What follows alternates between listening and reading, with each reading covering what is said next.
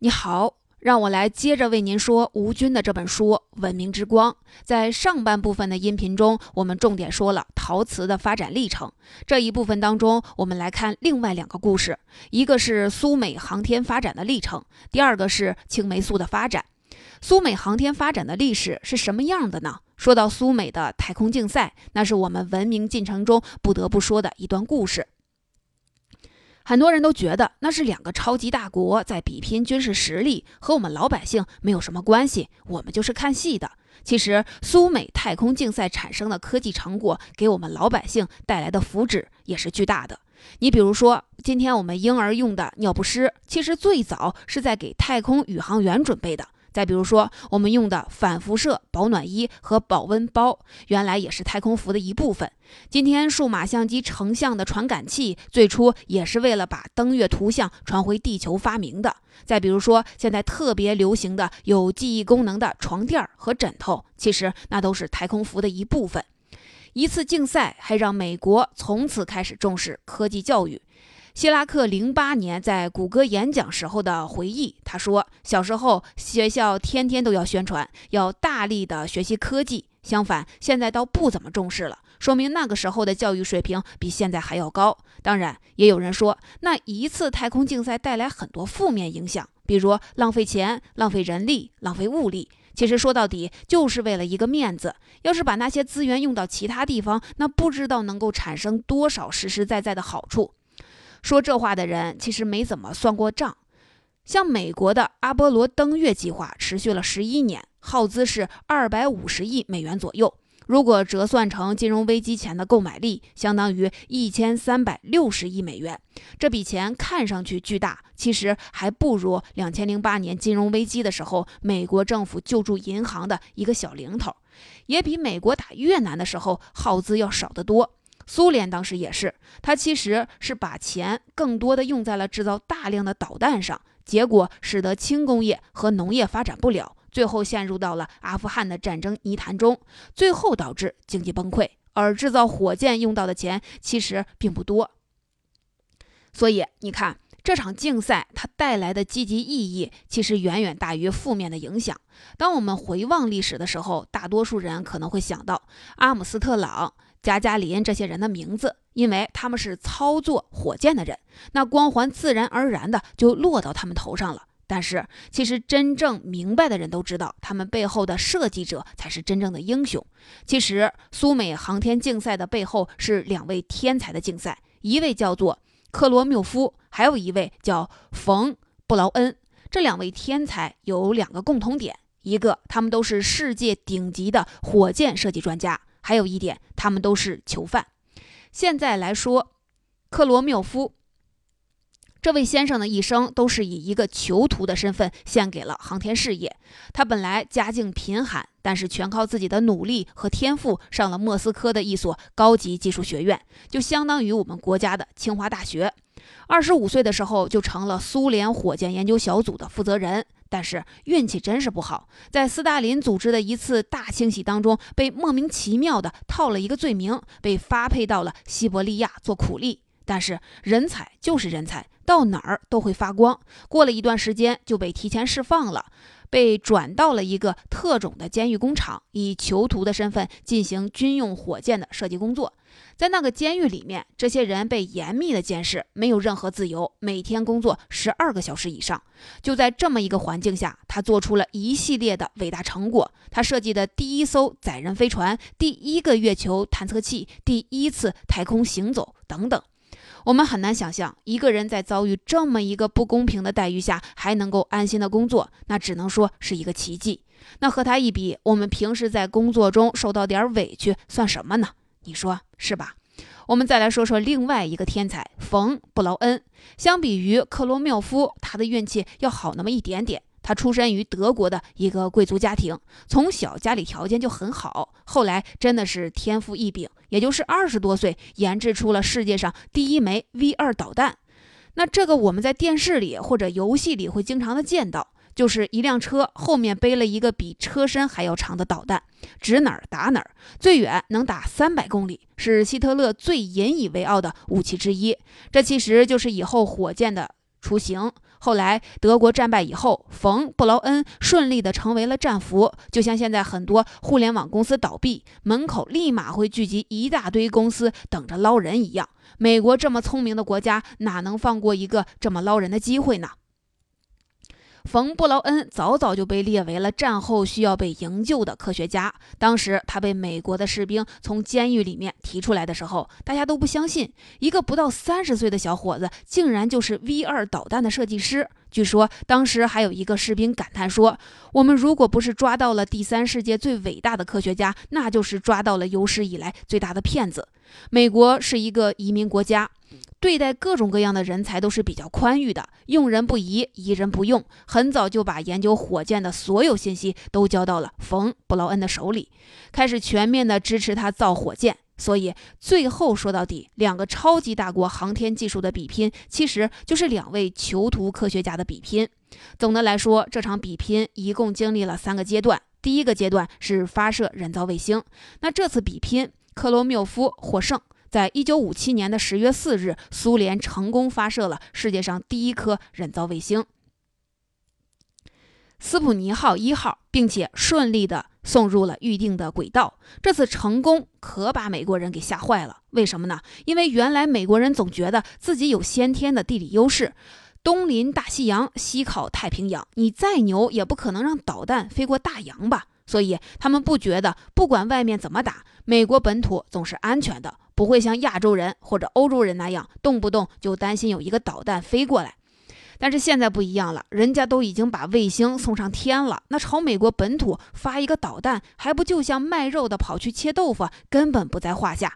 那现在我们就觉得发个卫星好像很简单。但是不要忘了，那个时候的技术可是什么都没有。首先最难的一个事情，就是要克服第一宇宙速度。这个我们在中学里面就学过，就是每秒七点九公里。这其实是一个很快的速度，是音速的二十倍。当年冯·布劳恩设计的 V 二火箭的最快速度是音速的四倍，现在等于是要把这个速度加快五倍。我们知道，动能和速度的平方成正比，也就是说，这个火箭需要二十五倍的动能，而动能又要靠热能转化出来的。当然，不能靠简单的往火箭里面塞燃料就完事儿了，因为这样重量上去了，速度还是起不来。那怎么办呢？克罗缪夫设计出了多级火箭。这样，在一级火箭工作结束以后，能够扔掉多余的重量，重新获得一个加速度，通过这个方式来达到低于宇宙速度。就靠这个设计，前苏联成功的发射了一颗卫星。而美国这边呢，冯·布劳恩也是抓紧的造火箭、发射卫星，但是一次接一次的失败。最惨的是，苏联卫星上天的两个月以后，美国翘首以盼的第一颗卫星终于要升空了。结果升起来，刚离开地面几英里，就开始在天上打转，最后落回到发射台上发生爆炸。幸亏当时的工作人员躲在了保护室里，才逃过一劫。但是冯·布劳恩哪能就气馁呢？后来又经过了一次又一次的尝试，最终成功的把一颗重量只有九公斤的卫星送上了天。这虽然也是美国历史上一次大事件，但是在和苏联的比拼中，算是彻底输了。那这是第一回合，第二回合是载人上天。克罗缪夫又一次胜利，时间回到一九六一年的四月十二号。这一天，苏联的宇航员尤里·加加林登上了东方一号宇宙飞船，开始朝着预定轨道起飞。前面还是一切正常，但是很快飞船飞到了地球的背面，在这一面，前苏联还没有通讯的地面站。加加林很快就和地面失去了联系，那大家能做的事情就只有祈祷了。还好，过了一会儿，飞船又回来了。但是在飞船重返大气层的时候遇到了麻烦。按照设计，当飞船降落到一定高度的时候，降落装备应该是和飞船分离的。但是倒霉的是，东方一号的降落装备被一些电线给缠在一起了，两个部分开始一起绑着降落。幸好最后在进入大气层的时候，气流把电线给扯断了。加加林在距离地面两千五百米的时候弹出了驾驶舱，最后安全着陆。根据当时目击的一位农夫和他的女儿说，一个直径两三米的大铁球从天而降，砸到地面上，又被弹起来，最后落下来，把地面砸出了一个深坑。接着，一个人穿着奇怪的衣服从天而降，他们都以为是外星人来了。加加林的这次太空旅行持续了一百零八分钟，大约绕了地球一周。他成功的主要原因就是当时苏联的火箭技术远远领先美国，还有一个原因就是运气好。而与此同时，美国这边虽然后来也成功的实现了载人航天，但是世界是残酷的，人们总是只能记住第一名，而彻底忘掉第二名。克罗缪夫在这次的竞争中又一次获胜了。第三次是登月计划。这时候，苏联这边就出现了矛盾，他们开始争论是大力发展洲际导弹，还是大力发展载人火箭。经过长时间的争论，他们还是决定先造出大量的导弹。毕竟，发展航空事业的初衷其实就是为了震慑敌人，那还不如直接造一堆导弹放在家里，岂不是更直接、更有安全感？但是，美国这个时候态度就不一样了。当时的美国总统肯尼迪就决定要全力进行登月计划。这个计划甚至排在了征服沙漠和治疗疾病的前面，而且肯尼迪的眼光和心胸要比苏联人大得多。他呼吁苏联人和美国人联合起来，一起发展航天计划，给整个人类做出贡献。你看，格局不一样，动作就不一样。苏联这边还像防贼一样的防着美国，美国这边就体现出了大国的气度，至少表现得很大气，不和你在这个层面计较。于是，美国开始花重金、多线程的一起工作，来实现登月计划。当时他们的工作流程是这样的：他们采用流水线式的研究方法，比如说一号火箭发射的时候，二号火箭在测试，三号火箭就在组装，四号火箭就在制造，五号火箭就在研制。如果发射的时候出现了一点点的毛病或者可以改进的地方，那生产线上的火箭全部报废，重新再来。这样做虽然特别的烧钱，但是好处是买到了时间，有源源不断的火箭可以试飞和升空，迭代速度就比一个造完再造另外一个大得多了。用这个办法，美国就第一个登上了月球。而克罗缪夫这边虽然也有一部分的资金，但是不像以前那样得到支持。我们都知道，创业这个事儿，你三心二意顺带顺带着干一下，和倾其所有全部压上干，最后的结果肯定是不一样的。那不用说，在登月这个事情上，冯布劳恩完胜，这个就是美苏航天竞赛的全过程。从这个事情上，我们就可以看出，苏联和美国人对待人才的态度就完全不一样。虽然两个国家都在用囚犯做自己的主力，但是对待他们的方式却有天壤之别。一个是纯粹的当囚徒，不给自由，不给人权，关起来像个动物一样；对待他们倚仗的人也是毫不心软。另外一边要什么给什么，也能允许失败和犯错，最后的胜利当然属于后者。我们还能看出，虽然航天计划给人类带来了巨大的福祉，但是它的初衷却是为了战争做准备的。所以，创新总是来源于一些不好的言语的东西，它来源于人类底层的需求，也许是虚荣心，也许是面子。这些东西虽然说不了、上不了台面，但是最后的结果却是好的。这是说了苏美航天竞赛的故事，我们从这里琢磨出了一些创新的规律。如果你没有听过瘾，那么下面我来说说另外一个人类最伟大的创造——青霉素。有了青霉素，我们人类才第一次在死神面前把头抬了起来。前一段时间有一本书特别火，叫《从零到一》。这本书在中国卖的特别火爆，但是在美国那边卖的却很一般。原因就是这本书的说的这个概念，其实就是硅谷创业者都知道的一条规律，属于常识，在他们的圈子里大家都知道，没有什么新奇的。但是这个观点在我们这里好像就引起了反响，挺大的。书里面说了两种创新方式，一种是从零到一、从无到有的创新，另外一种是从一到 n、从少到多式的创新。书里说，我们中国啊缺少原创，只要中国的创业者能够实现从零到一的突破，下一代的微软、苹果可能就会在我们这里诞生。那事实真的是这样吗？哪有这么简单呀？从零到一当然重要，但是更重要的是从一到 n 的过程。这个是真正参与过重大发明过程的人的共识，因为从零到一的过程可能靠灵感、靠技术就能够突破，但是从一到 n 的过程可是要经过几代人的共同努力一起才能够完成。简单说，从零到一的发明很多，但是走完从一到 n 的发明却是少之又少的。我们就拿青霉素的例子来举个例子。青霉素从无到有的发现过程其实很早就有了。比如说，我们国家在唐代的时候，如果一个裁缝把手给划破了，人们就知道把长了绿毛的浆糊涂在伤口上，可以帮助伤口愈合。这其实就是绿毛上的青霉素起到了杀菌的作用，只不过人们不知道其中的原理。在西方，第一个发现青霉素的人叫弗莱明，他是英国的一位医生。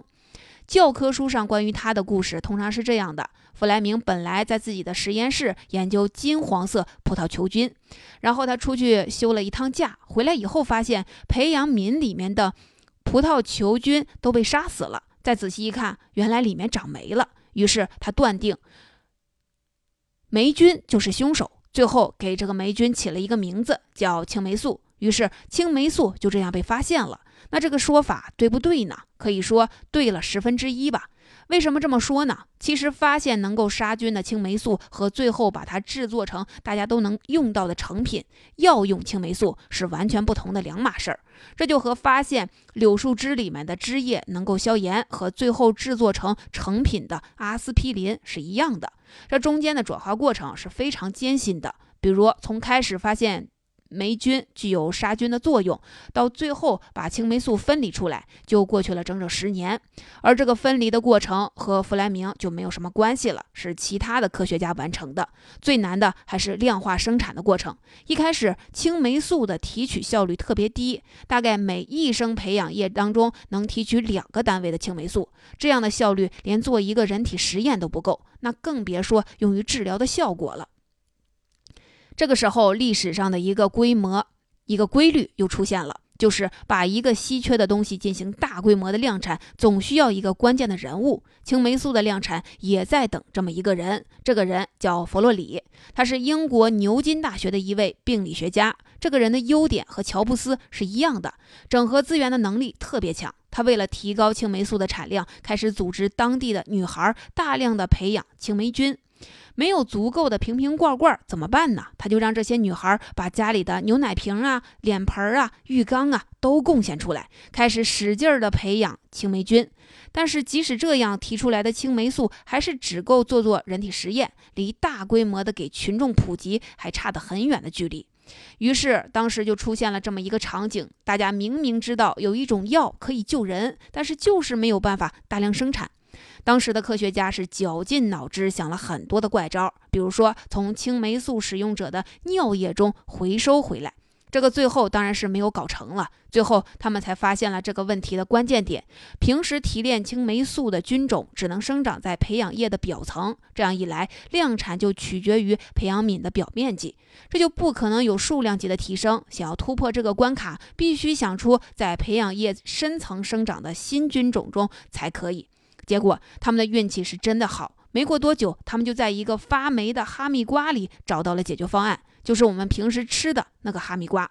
如果你仔细观察，你会发现，哈密瓜如果放坏了，它长毛的地方不仅在表皮，它在里面也会长毛。所以说，这个菌种在培养液比较深的地方也能培育。靠这个办法，青霉素的量程提高了两百倍。有了这个突破，人们就可以在这个方法上再深度的挖掘。比如说，用紫外线照射这些培养液，它的产量提升到了一千倍。那你可能觉得，这样问题就解决了吗？还早着呢。这一千倍的产品制造出的青霉素才够给十个人做实验的。要想大规模的生产，还得找其他的突破口。最后。还是把青霉素的生产上升到了美国的一个战略高度，才得以解决。生产青霉素成了仅次于曼哈顿计划的第二重要科研项目。从1943年开始，美国战时生产委员会直接领导青霉素的生产，从美国上百家制药厂中挑出了二十一家，让他们同时开工生产。当时的青霉素生产委员会的主管就挨个的给各个制药厂写信。说你们要告诉每一位员工，今天每生产的一支青霉素，几天后就能在战场上救治一个伤员。你们要把标语贴到工厂里，印在工资条上。就是靠这样的力量，青霉素最终才得以量产，才开始向全世界普及。你看，就是我们现在随手都能买到的普通药品，它的出现都要经过这么艰难的过程。这个从零到一、从无到有的过程固然重要，但是更重要的是从一到 n、从少到多的过程，所以，我们中国人可能在原创的能力上稍微弱了一点，但是我们持续的改进、持续的迭代，把一个产品规模化的生产能力绝对是最强的。这一点，我们应该有绝对的自信，发挥出这些优势，我们才能保持持续的竞争力。我们来整体的回顾一下这本书。文明之光带给我们从人类发明的具体成果这个角度去回望历史。我们说了陶瓷的发展历史，说了苏美航天竞赛的过程，说了青霉素的量产过程。从这些发明，我们可以看出，历史根本不是几个标签就能概括的。只要我们去挖掘它的细节，其实是极其丰富的。所有的文明成果，从它的出现到最后被大家普及使用，总会遵循一些普遍的规律。